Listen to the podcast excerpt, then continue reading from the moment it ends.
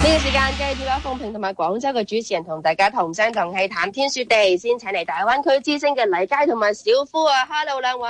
Hello， Hello，鳳鳳平平點啊？我哋今日有啲乜嘢廣州嘅話題傾啊？我哋今期要講下書展啊！啊，我哋叫哎呀南國書香節，啊，其實前身咧就叫羊城書展嗯嘅，後尾就越搞越大啦。就除咗話廣州有呢個會場之外咧，咁啊全省都有係啊全省都有，嗯咁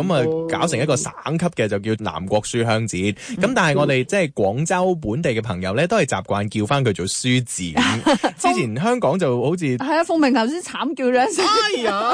係 俾你聽到，係聽到因為你一講起書展咧，嗱，我個慘叫最多就係、誒。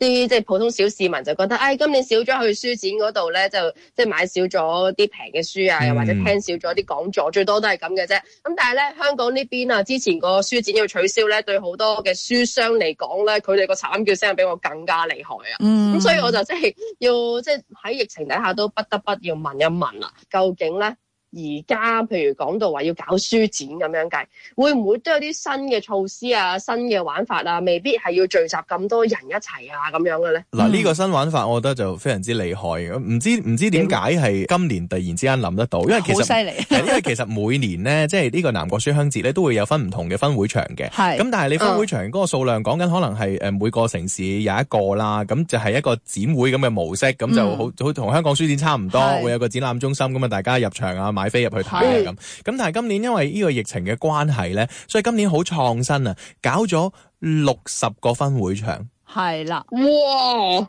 係咪聽個數量覺得哇咁多 嘅咁？而且呢一個只係廣州啫淨喎，係廣州市係有六十個分會場。打破晒之前嘅嗰種模式啊，可以講完全係冇空間壁壘，你唔需要買門飛，乜嘢都唔需要。嗰啲哦會場就係書店，係啦，除咗咧就係六十間書店，當然而家亦都少唔到就係線上呢個 concept 啦。係咁就即係搭建咗一個專門嘅線上平台。咁但係我我上過嗰個平台嘅，基本上就等於係商城咁樣啦。係就買書 咁就嘅賣俾書你。嘅，賣一啲誒周邊啊、產品啊、文創啊咁。嗯咁但係就係誒書店六十間呢個其實真係幾有趣嘅。即係我想問下喎，而家話六十間書店，聽個數量就相當之龐大。不過你知有陣時咧，我哋行書展嗰啲咧，未必係真係為咗買書噶嘛，好似係當一個展覽會咁樣去行下睇下，然後哦一次過咧就總覽晒，即係好似咧就係一個地方滿足你 N 個願望咁樣噶嘛。嗯咁而家咪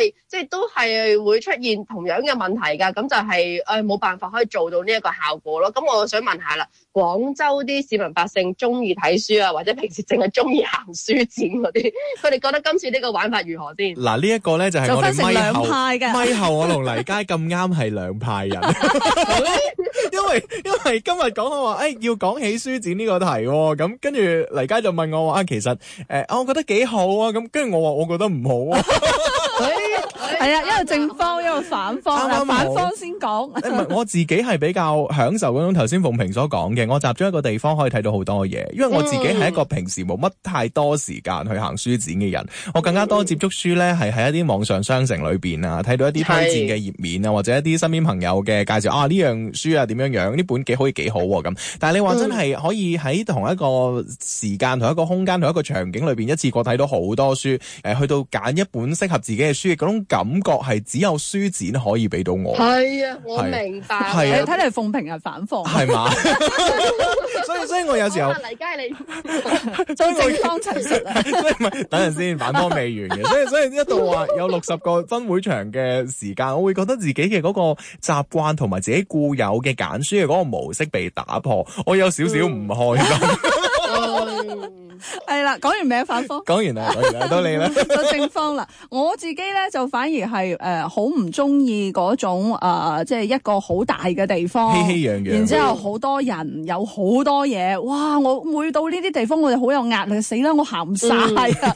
或者我會好攰啊，即係預期我我要趕晒咁多地方，如果唔係我睇唔晒。咁但係今年就唔同啦，今年我睇翻佢嘅日程咧，由廿一號開始，一路到三十一號。佢真係時間非常之長呢係個啊，生意好長啦，一嚟就係係咁然之後佢分咗唔同嘅呢一個所謂分會場，其實你可以理解成就係一啲唔同嘅書店。嗯，咁佢呢啲書店咧有特色嘅咧，就係佢將每一間書店佢可能按照自己主打嘅方向，咁佢就會做唔同嘅主題啦。嗯，就等於你以往喺主會場唔同嘅嗰啲展區，嗯佢而家就變咗喺唔同嘅書店裏邊。嗯咁、我反而我就攞住佢嘅日程表，咁、嗯我就對住我覺得我感興趣嗰啲，誒、我邊日誒、我去到喎咁樣，我就去打卡咯，會更加寧靜。頭先啊黎佳話可以不停咁上去，即係睇住啲 schedule 係點樣噶嘛。嗯咁而家佢有冇啲咩好方便嘅方法，可以一望就知道，誒、今日有邊度？我啱先咪話佢線上咧，嗯我話佢基本上係個商城嘅，係啊但係其實佢有埋呢個 schedule 嘅，你點入去就睇到，嗯只不過即係喺嗰個小程序裏邊，佢嘅篇幅唔算太大，咁、嗯但係基本上嗯你會睇到誒嗰、個。